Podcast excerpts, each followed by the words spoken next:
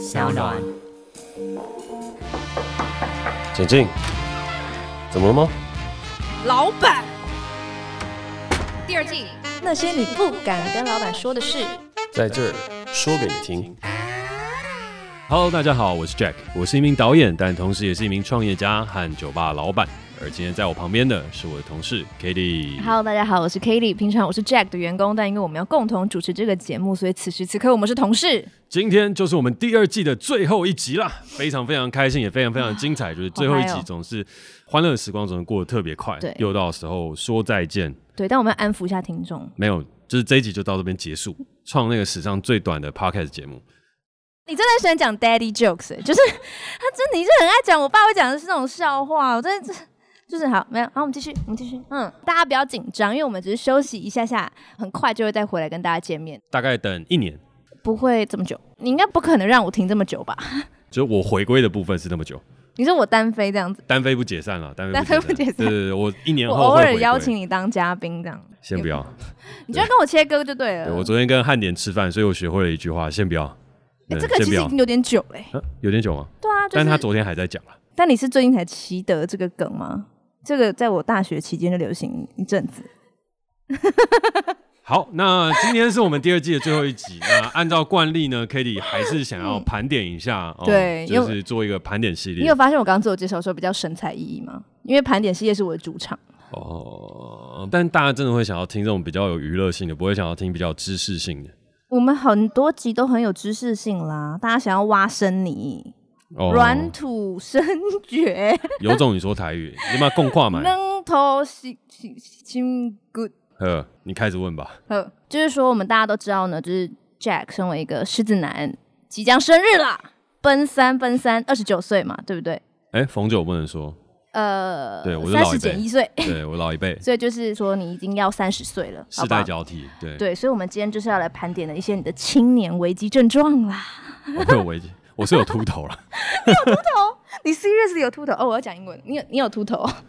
有危机还没有发生。哦，难怪你这么爱戴帽子，就是因为你秃头哦。不是，我是因为爱戴帽子才秃头。这有什么关系吗？没有，就只是说说也可以跳过。OK，好。会今天做这个主题呢，就是因为有青年危机，不知道你有没有听过这个“青年危机”这个词啦？因为大家一一般人都会听过中年危机，嗯，这样。然后根据美国全国经济研究所的一项研究指出，中年危机是一个普遍的心理问题。男人平均到了四十七点二岁会最不快乐，所以你还有十七年，不用紧张啦。对，然后，但是呢。现在有发现，就是二十几岁年轻人，尤其是二十五岁的二十九岁，which is 你现在这个年纪呢，就是有一个青年危机。然后他会有一个青年危机，会遇到什么样的状况？我们就现在就来盘点，你有没有这样子的状况？哦、这样子。哦，好了好了，你自诩自己是个青年吗？其实我对青年、中年、壮年没有什么太大的分野，但我其实真的，但你总不会觉得自己是青少年吧？这有点太太下作了，所以不会。就是青，你会你会觉得自己是青年吧？不会，我觉得我自己已经步入壮年，就 真的。差不多，差不多，体力上也是，都差不多，都差不多。就是我不会，但是真的就是大家都会说，哎、欸、，Jack 你好年轻哦，然后年轻有为创业啊什么等等，我都觉得哈，那你好，我也都要三十了，所以再讲年轻好像也不对。我觉得你有一种就是青年危机的感觉，哦，是吗？对啊，我在盘点哦，好好好，你说你说，症状一，时不时的忧郁。哦，忧郁这件事情是还蛮长的。平常什么时候会忧郁呢？嗯，有些时候晚上回家的时候，我通常忧郁是早上起来啊，真的、哦。对，尤其是如果前一天晚上喝酒喝很多的时候，然后隔天早上起来，就是宿醉，就觉得不是就觉得为什么我要工作？不是，我刚刚听到那个大家在在讲那个宿醉，这真的太肤浅了。不是宿醉，宿醉跟早上起来忧郁有点不一样。宿醉是你很能够明确的感觉到头很痛。嗯不想要工作，头晕、发冷或发热，就是宿醉是有明确的症状，这个叫宿醉。对，嗯、但是早上起来忧郁，跟前一天喝酒喝的有点多关系是，你早上起来会觉得，哎、欸，好像工作状况没有那么好，嗯，然后就会想说啊，工作的状况没有那么好，然后今天要处理这么多的事情，哎，好烦哦。那我是不是再赖床一下，不要工作好了？好，那我跟你分享，我今天看到一个梗图，他就说，嗯、只要心不甘情不愿，很被动的去上班，拿到的薪水就可以成为被动收入。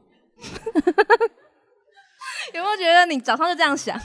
你早上就有这个 mindset，我发现我要赚被动收入啦，我发现在座偏年 这样轻就不会忧有郁。呃，对，好因为你就像真的有世代隔阂。你就二十九岁啊，这很好笑吧？这很好笑，对不对？很好笑的好被动收入，哦，被动收入可对，以，有没有觉得比较不忧郁了？没有，我是发薪水的那个，我根本没有什么收入可以。我每天早上起来就，干，今天又要发薪水了，今天又要早上第一个进办公室，看着大家都还没有上班，对。OK，类似啊，类似，但没有那么没有没有没有是以这样所以那那应该不是忧郁吧？就比较像是心情不好，就是会觉得啊烦躁，比较像烦躁。当然也会有一个忧郁的事情，就会是就是当你早上起来感觉自己状态没有那么好的时候，因为我是对我自己状态会很呃明确感知的一个人，所以当我今天觉得我状态不好，我就觉得有点不开心，就是哎、欸，为什么好像今天没有办法 hundred percent 做完我想要做完的这些事情，嗯、所以就会有点犹豫，就想哎、欸，到底该怎么办？那我现在有什么样的方式可以提升我的 performance，或是做更多的事情？但就精神不好，所以就会忧郁。嗯、那当然还有一个比较重度的忧郁，会是发生在就是当我做太多数学的时候，嗯、对跟我好就是像哦。那我国高中真的都很忧郁。嗯，也也也可以啦，也可以，也可以，也可以。我是说，举例来讲，就是譬如说，像我最近在弄节目嘛，然后在谈投资，在做的时候，就要做很多法律的框架跟投资的框架，然后算很多像 ROI 啊，然后节目的就是回收的风险啊、几率啊，然后什么等等一大堆东西，所以平均做一个节目大概要出大概十到二十页左右的投资报告和投资分析，那都是数学，那都是数学。就像我们这次有跟，譬如说跟电商合作，嗯，然后我还要去算电商当中它的基础的会员的 base，、嗯、然后转化率，然后转化率之后这个产品的毛利，嗯、然后毛利算完了之后再扣通路，再扣什么，然后全部算出来，嗯、然后这只是其中一个衍生产品的一项。那我如果要办画展，我如果要出周边，我如果要算权利金批发，就全部都要算。那如果算这个东西算了一个礼拜，然后我都没有写东西的时候，我也都没有看东西的时候，我就非常非常忧郁。我就觉得我人生到底发生什么事情？但是最近常常会发生类似。但你应该是擅长处理这些东西，对不对？我擅长，但我不喜欢。Oh. 也不是说发自内心不喜欢，是你一直叫我做这个事情，我会觉得不开心。哇，oh. 所以轻度忧郁是早上起床，重度忧郁算数学。嗯，对，差不多。哇，oh. 对。但我觉得你至少知道你自己是为什么忧郁。我觉得他这个时不时忧郁有点像是，哦，我就不知道为什么就突然很忧郁。所以我觉得你应该这个算有，但是还算是。还不错的忧郁状态，还还、哦、还算是个有为青年会有的忧郁状态啦。我觉得我给你一个打勾啊。我这哦，感感感恩惜福，感恩惜福。好，好，往下，对未来感到茫然，认清现实的残酷，就是难以达成梦想。哇，这好好悲观哦。我没有哎、欸，你没有？就像那个时候，大家都不觉得这些东西会成功。我觉得。他不会到那么遥不可及。嗯，就譬如说，我最终的目标，我还是想要成为像李安导演那样子的导演。嗯、那那样的导演是什么？是一个国际的导演。所以我并不会觉得我此生没有办法变成国际的导演。我觉得我可以。嗯、我可能在下一部电影或下一个影集跟 Netflix 合作了之后，就更有可能接触到国外的 production。总有一天，我可以拍一部能够入围奥斯卡的电影。所以我的梦想就是长这样。有为青年。嗯、每天我不会说有为青年。每天早上叫醒你的是梦想。没有，是忧郁啊！就我刚刚就已经讲过，每天早上起来的时候都是一个早上起来，就早上起床看到那个闹钟七点，你就看到这些数字，数学忧郁这样。娱乐性，娱乐性，娱乐性。我一直在让你，就是我想说，我再多搞笑一点嘛，让你今天不要这么累。哦，好好好，有没有好笑吧？还嗯，还还好。好，开始忧郁。有一点。对对对对。好吧，所以就是。就不会有那种觉得现实很残酷，你会觉得就是你可以在五年内拥有自己的制作大佬。可是我觉得现实的确很残，就是我觉得这两句话有点冲突。就是我认清现实很残酷啊，当然就是认清了之后，你才有机会达到你的梦想。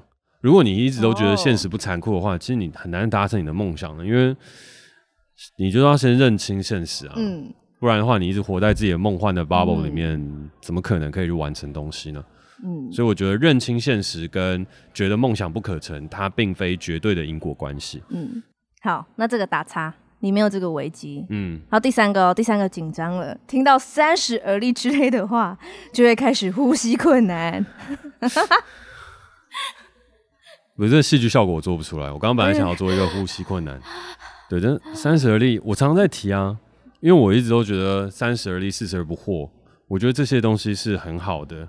就是传统儒家的礼教思想，虽然我没有很喜欢，那儒家的话就常常会讲到“三十而立”这句话，嗯，但我自己也常常拿它来当做座右铭，因为我觉得当初在设立的这一些的规范和价值的时候，它其实告诉我们，人生在每一个阶段当中，其实你很适合思考的方向是什么，嗯，所以你三十的时候就是一个而立之年，你该怎么样在这个社会安身立命，嗯，就是这会是你面对三十的时候，你可以思考的一个课题。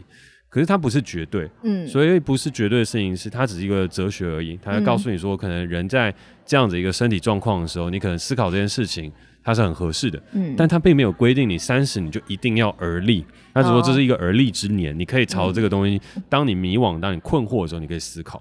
可是它不是一个绝对的准则，不是三十岁的时候嘣，你就要成家立业，那个太怪了。可是我觉得这个感觉比较像是你想到你要三十岁了，就是有点像你正在离开一个很。很好的年纪的感觉，就是你的身体啊，就是最健康，然后你斗志最高昂的一个阶段，你会觉得你在告别一个最很最美好的年纪吗？还是你安放了？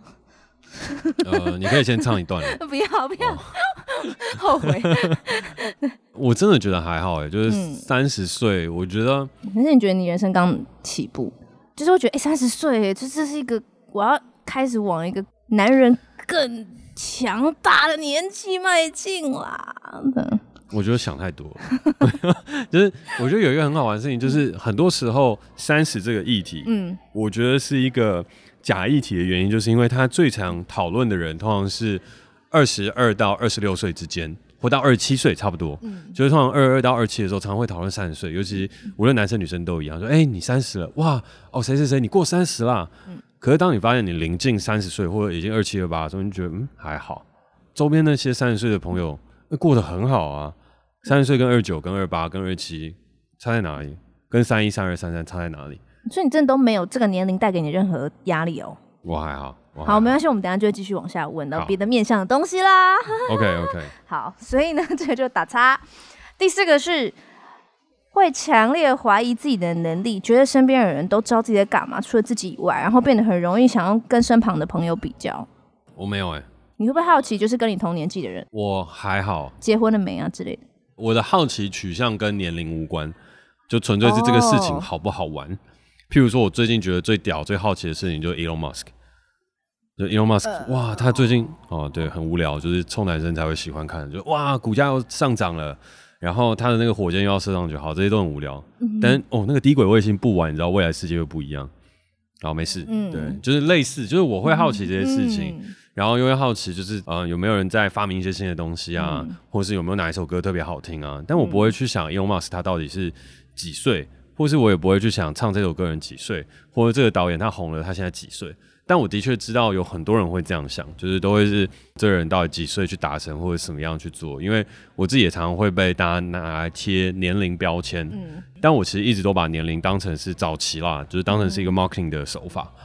哦、嗯，就是你要先超脱嘛，超脱的事情年龄不重要，然后回过头来你要看什么样的年龄去做某一些事情，就会变得很有用。就譬如说，像那年我二十五岁的时候，嗯，那时候大家就一直在质疑二十五岁这件事情，就是一零四有一个广告嘛，然后我就拍一个我二十五岁那又怎样？对，然后二十六岁 再续拍，可以再拍一个哎，对啊，我就消费。我三十岁那又怎样？三十岁，我二十九岁那又怎样？这个有点有点屁了，对，就是二十五岁做这个，大家还会觉得哎勇敢，嗯，有一种年轻人的傲气，嗯，但你拍一个我三十岁那又怎样？就哦，你都三十了，你才这样。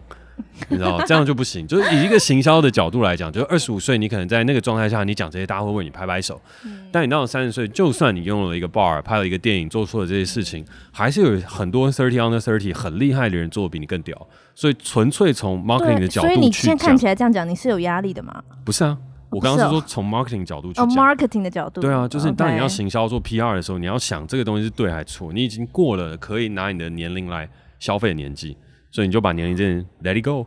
就你爸妈不会跟你说啊，弟弟你要三十岁了耶？还好，因为我哥哥年纪比较大，然后你前面有一个，对对对对对，所以再怎么样他会跟他们讲吗？也不会，真的假的啊？但我觉得公平而论，就是男生真的比较少会被提到这个事情。对啊，对，就是男生就是，所以你也你也承认，你觉得女生三十岁是一个会比较辛苦啦。就是以爸妈的角度来看，就是他一定会问你说，哎、欸，什么时候结婚啊？有没有对象啊？然后什么等等。男生的话就是啊，没关系啊，男生过了三十之后还有三五啊，还有四十啊。然后爸妈都会自我宽慰，就是说，你看有些人就是四十岁才结婚嘛，可以啦，可以可以。而、啊、有些人是四十五岁才结婚，可以。林志玲四十岁才结婚啊？对啊，我前天啊，啊，我前几天有在听那个丹尼表姐有在讲，现在不能拿林志玲来当挡箭牌了，要拿蔡依林，因为林志玲结婚了。啊，蔡依林现在是很单身。哦，对，OK。所以大家现在遇到结婚这个议题，你就抛说，哎、欸，蔡依林都还没结婚，我干嘛结？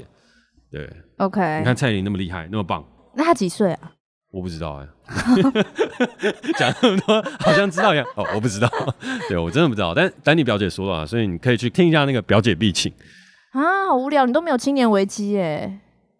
所以你问我，没关系，继续，还有还有还有三个、啊、失眠、焦虑、全天疲劳。哦，这有、哦欸，这有哦，这有这有，你有失眠哦？哦，失眠倒还好，我是通常就是好好睡觉，但之前好像会有，现在越来越少，因为现在就是很想睡觉。你说 right now，你现在很想睡觉？我现在其实也蛮想睡觉。人生目标就是睡觉。我的诉求是我要有精神时光屋。你有看七龙珠吗？没有，我有看阿基拉。七龙珠里面有个非常传说的屋子叫精神时光屋。我知道精神时光屋这个东西啊。对，然后很多人就说精神时光屋你要拿来修炼啊，你要拿来干嘛？就是他在里面度日如年，外面的一天等于那边一年。哦。对，所以你在那边就可以拥有别人一天等于一年的时间。然后我的梦想就是赶快住进那个精神时光屋，开始睡觉。你的梦想，睡饱，你的梦想不是在山上，然后有就是自己的房子，然后一个短期的梦想。OK，短期梦想就是有一个精神时光屋，让我可以进去，然后一直睡，对，一直睡。因为我都是觉得我有一个就是还没有睡完的感觉。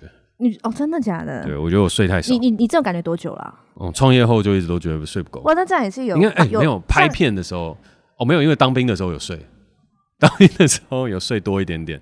所以那时候有感觉回来一些，但是我是从开始拍片的时候就觉得睡很少。那这样是不是有六年了？差不多，差不多。有点惨的感觉。还好，但其实都还是有睡了，只是纯粹想要再睡更多而已。但是你有焦虑哦。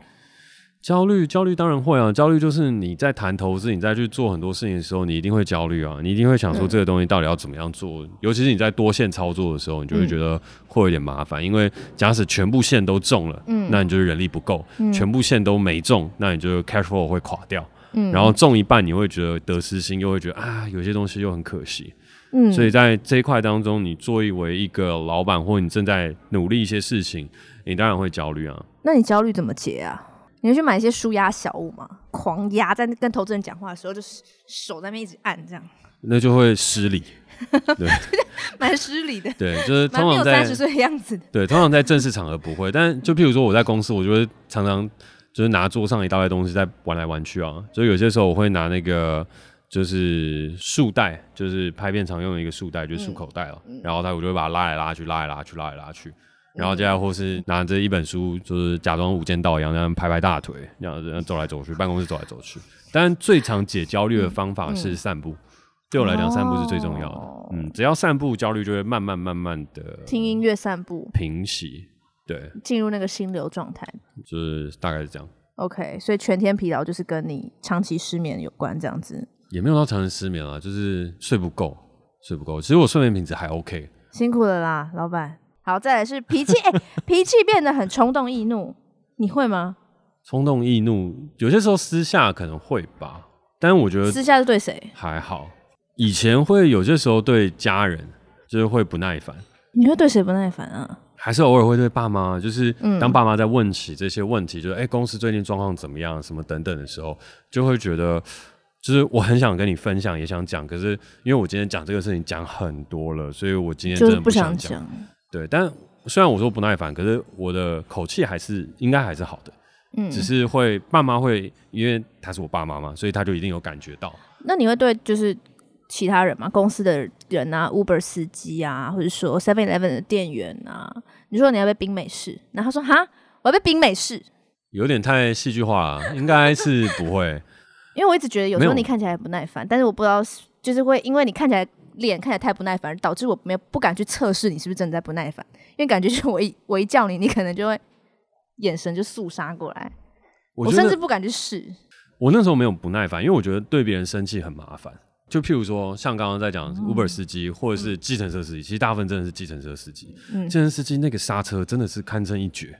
嗯，那个刹车是你无法想象，就是踩油门，然后右脚一瞬间直接急刹，嗯，然后急刹了之后又瞬间踩油门踩到底，哇塞，那个你会跟他反应吗？我不会，你会为自己的权益伸张吗？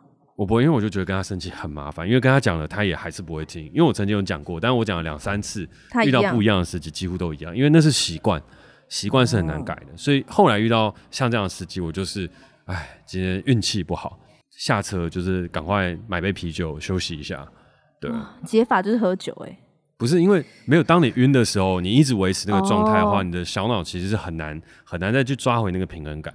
嗯，但你喝一点酒，它其实会真的有效的消除你晕车的症状，这是真的。嗯，对。当然我也不会跟他生气，因为我觉得跟别人生气很麻烦。那这里打叉。那我们就进入最后一个最精彩的哦。对爱情失去美好幻想，变得很现实，不想结婚。哦，锐利的一题。欸，你表情有变化，微表情出现变化，哎。对爱情失去幻想，然后不想结婚，就是会变得比较现实，不会再希望有什么初恋啦。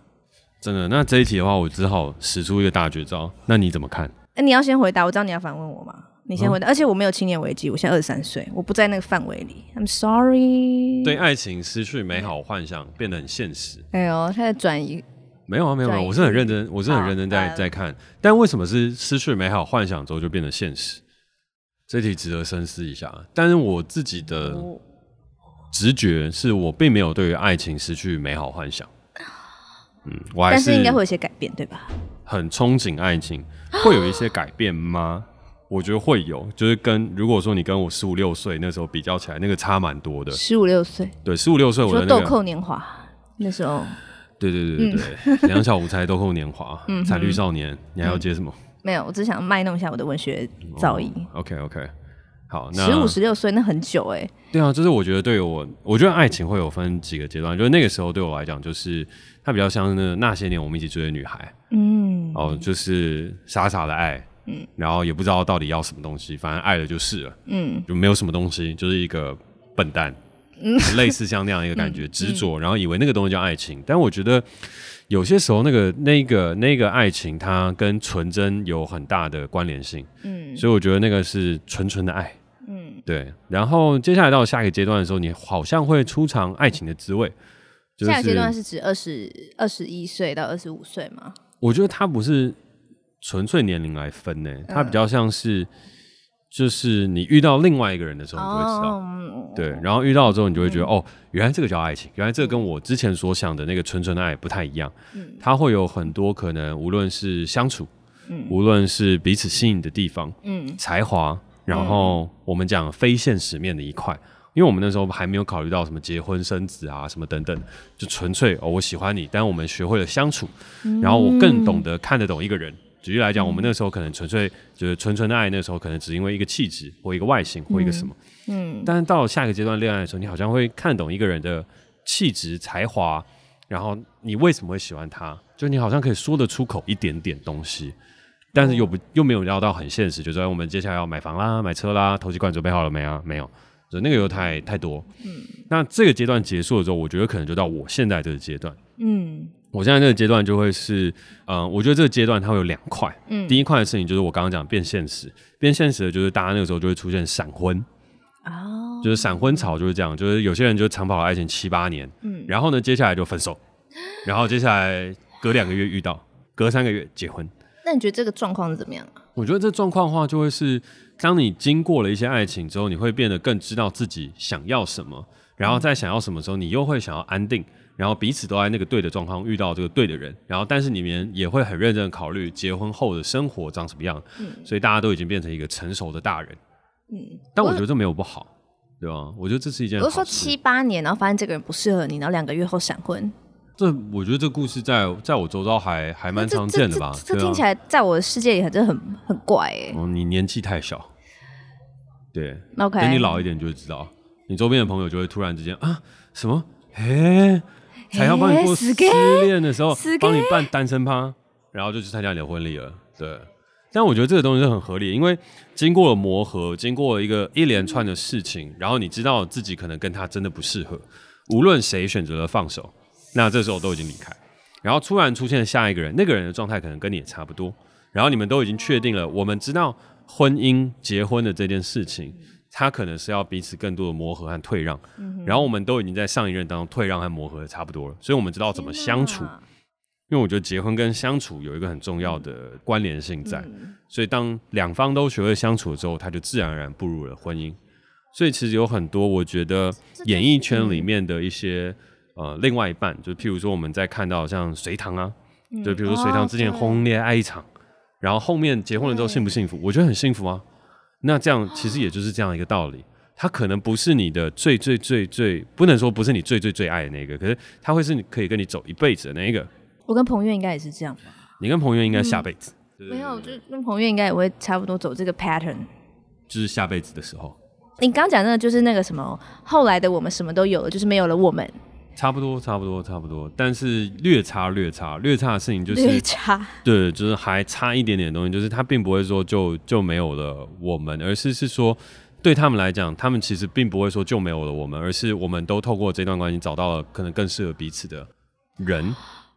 然后他可能也不是真的会像后来我们一样演的那么浪漫，Okay, 他没有，嗯、他就是真的我已经准备好迈入下一个阶段，就找到一个可以安放的人。呃，对，你要继续打你的歌，我也是 OK。这个字很好用，嗯，对。但我是说这是一块嘛，然后另外一块是我自己的想法是，我觉得大家会更更挑，所以更挑的事情是，我会很想要在认认真真在谈下一场恋爱。然后我也还没有说我要马上结婚，或我要马上做些什么事情，我也还没有学会相处。嗯，对，我觉得还不是一个懂得爱别人的人，懂得照顾人的一个人，或是我没有磨合到一个我已经可以维持一个很好的状态。嗯哼，就是我没有做到那样子的东西和事情。嗯，我觉得这也没有不好，就是各自的选择，所以他就会是还有一段距离要走吧。但是我觉得它跟现不现实没有什么太大的关联。嗯，对，真的把爱情看很现实的话呢，就是哦，我们今天每一天想的都是投期款啊，想的是什么？但我觉得我自己没有过太多这样子的想法。嗯、你很现实看待爱情，那爱情不会找上你；然后你很浪漫的看待这一切的时候，那让它顺水推舟，自然而然的发生，最终它可能就会有机会。那其实我今天已经盘点完了，然后我的结果是我其实本来觉得你应该是没什么青年危机啦，哦、但是我是觉得说在问的过程中可以给一些就是有青年危机的朋友一些建议，这样。然后我最后问一题，我们就进入一个等一下就有 Q&A 时间。我最后问一题，就是因为你你刚刚也说就三十岁是个假议题嘛，那你觉得有没有什么目标可以让就是在这个年纪，就可能我二十二岁到二十九岁的人可以检视自我成长的一些指标？对你做的努力问心无愧啊，如果问心有愧，愧对于谁？然后怎么解决？对自己的努力问心无愧，然后如果有愧的话，怎么解决？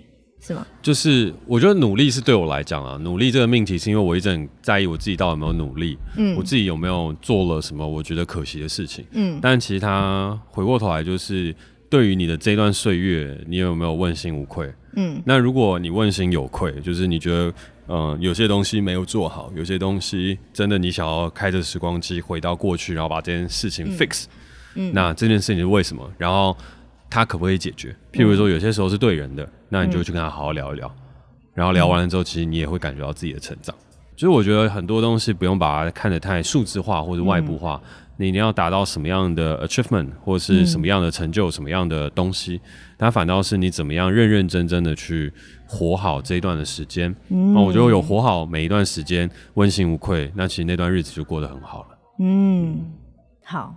那我们接下来时间宝贵，要进入到今天我们在社团跟大家提出说，因为今天最后一集开放大家给你快问快答，这样开始喽。嗯，老板如果不是老板，也一直没有办法做到导演这件事，他会做什么？会做什么？二一，当个废不是、啊，不是当个废人。我会做什么？我应该，我应该，我应该会去当新闻主播，类似。哦或广播员，新闻主播，广播员。哎、欸，你很适合当广播员。对啊，超适合。我一直都觉得我应该可以去卖建商广告，楼高两米八。这个梗用过了。没关系，有一些人没有听完全季。OK。面对游泳池，大安森林公园第一排，买不起。下一题吧。好，下一题。老板有想过 fire 自己吗？干嘛 fire 自己？fire 自己公司就垮了，要怎么办？Oh, 对啊。对，老板最欣赏 Kitty 什么特质？没有。来三二一，老板最欣赏 Kitty 什么特质？呃，天真、啊，天真，天真，天真，天真，嗯，错哎，好。刚 刚那老板，老板最堵拦 Kitty 哪里？全部。嗯，全部 except 天真。OK，OK，没有好，我我认真，我我好，我认真，你要认真回答，认真认真回答。最堵拦，你如果一一直想不到，就是没有。我们是快问快答，你不能想。我不能想，但我觉得会想啊。那我要怎么办？你不要真的给我很认真想，这样我很紧张哎。拖延。对对，要改进。好，すみません，すみません。但不会到赌烂了，不会到赌烂，不会到赌烂，就觉得可以再更好。对。好，对 Kitty 的第一印象，怪怪的。认真的吗？怪怪的，我记得那时候乖还是怪？怪吧，在面试的时候，你就你就在那边说你喜欢一首很奇怪的歌。 哦，好，对，真的是怪哦，哈，怪怪的啊，没有不好啊，这没有不好，怪怪蛮好的。OK，有自己的 personality 是一件很好的事情。OK，好，人生最后悔的事，我人生座右铭就是我不太后悔。对，如果做错很多事情，但我不会后悔做错的。会有遗憾，没有后悔。对，会有遗憾。好，想问老板怎么培养自律和坚持的习惯？其实我没有很自律，也没有很坚持，就是一直做下去。职人精神。对，那如果真的要培养的话，那就是理性饮酒，不要酒精成瘾，这就是我们现在的境界。哎，这个回答好像跟培养自律跟坚持好像有点不太相关。有关系，你要逻辑上的部分好像就是需要就是被纠正哦。不是，你要自律，就是你理性饮酒，但没有走到酒精成瘾，你能够手握这个分界，你就成功了。自律，一百分。老板洗澡会先洗哪个部位？这个有点奇怪，但我会先洗头。头？对，洗头。哦，对。OK，老板有听什么团？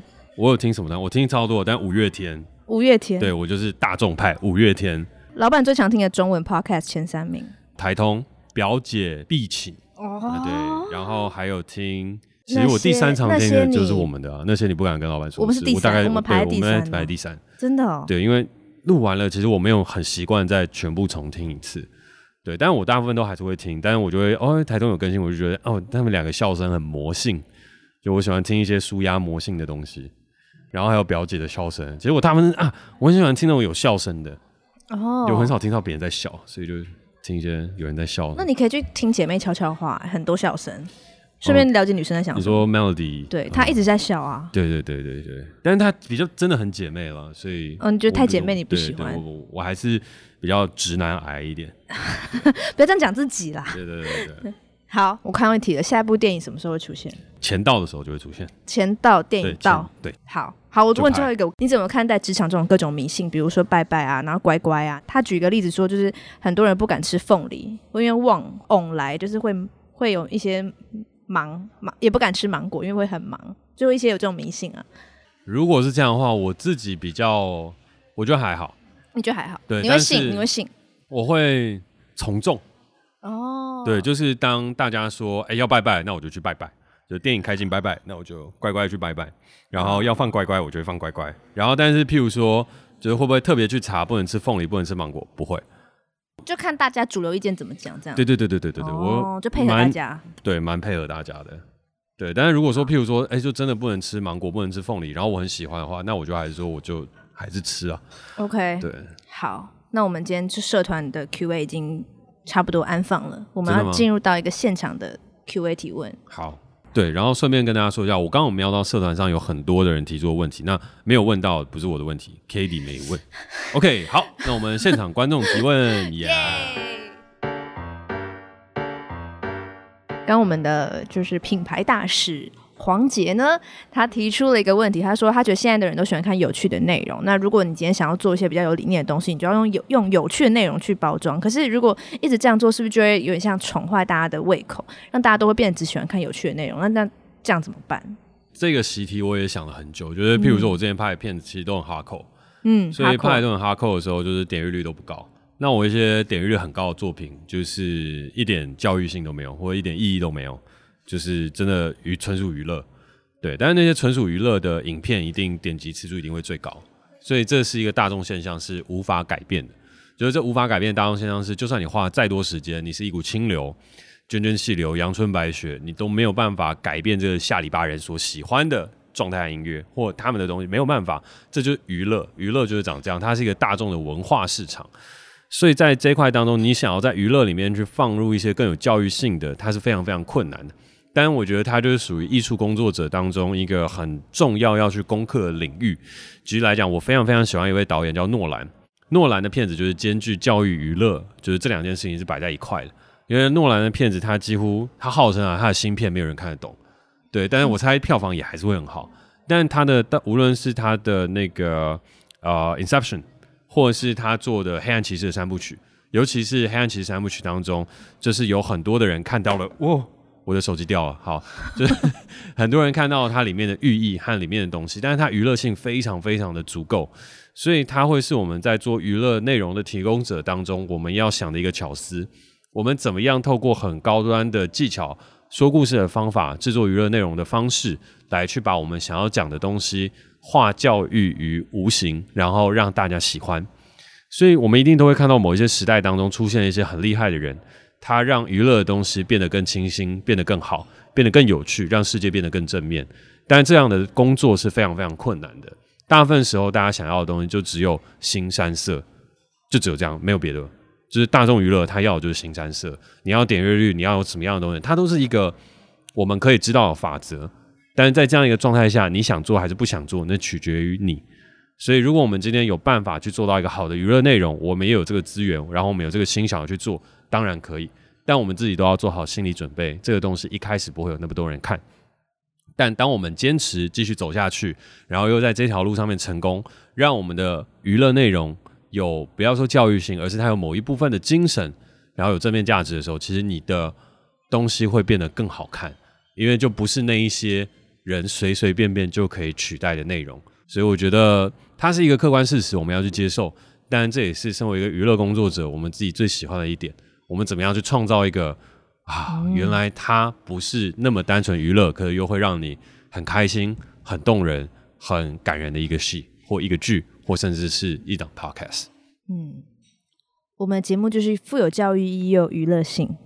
你负责教育，我负责娱乐。哦，是这样，是吧？然后我们就综合起来啊。哦，对对，可以，可以，可以，可以，可以，可以，可以，对对，好，好。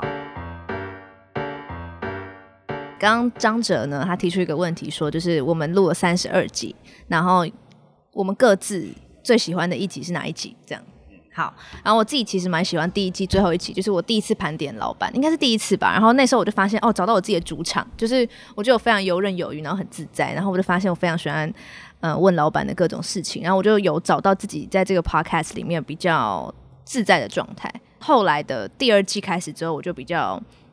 我觉得我比较快乐，这样那一集让我开始有点放飞自我。但我也是之后回去听几集，我觉得我情感劳动那一集，就我讲很多话那一集，我自己听了就觉得哇，我好棒哦！就是事后回去听，觉得自己很棒。虽然我当下觉得很紧张。我觉得我自己的话最喜欢哪一集？我觉得其实算很官方，但我真的就是我觉得每一集都还不错，就是每一集都有就是聊到一些东西。然后都很认真在录，所以我觉得蛮好的。嗯、但我会说的话，印象最深刻的一集，我觉得印象最深刻的一集还是那时候跟 Brian 录的那一集。嗯，因为那一集真的是，也不是说最轻松啊，但是还有宝博哎，宝博那一集，因为那一集很满，嗯，就是那一集其实我们也还是都很用力在录，嗯。但 Brian 那一集就是录的很轻松，对，因为我觉得可能是因为 Brian 也录很多 Podcast 了，嗯。嗯然后他也常常在教教学，去做很多不一样的事情。嗯、然后我们之前交流的也比较少，嗯、所以在跟他录 podcast 的时候，其实我自己也学到了蛮多东西，嗯、然后也看到了一个不一样看事情的观点和视角。嗯，所以我就会觉得那一集在录的过程当中，他三方激荡出一个很有趣的火花和观点，嗯、我觉得很酷。那当然，宝博那个也我觉得是非常好玩的一集，但因为宝博那个逻辑会走的比较深，我也要再 follow 一下。所以就是也还是，虽然他在讲，但是我不能休息。但 Brian 在讲的时候，我是可以休息一下。他讲一个这样轻松平静的故事，然后呢，接下来就是那一集就这样顺顺的录了这么久。OK，很轻松，很棒，然后也学到很多东西。然后当然，我觉得每一集每一集都有自己的特点和好玩的事情。哎，问问这一题很棒哎，就是当第二季的总结。哦，我觉得蛮好的。嗯，可以可以。嗯，好，那就。欸、真的是最后一集，因为我们很快就会再回来啦。哦，是哦。对啊。好，好，感谢你收听今天的节目，我是 Jack，我是 Katy。那如果你喜欢我们的节目的话，欢迎在 SoundOn 上面订阅我们哦。有任何想跟我们说的话，也欢迎在 Apple Podcast 给我们评分加留言，或是私讯我。那我们第三季见，拜拜。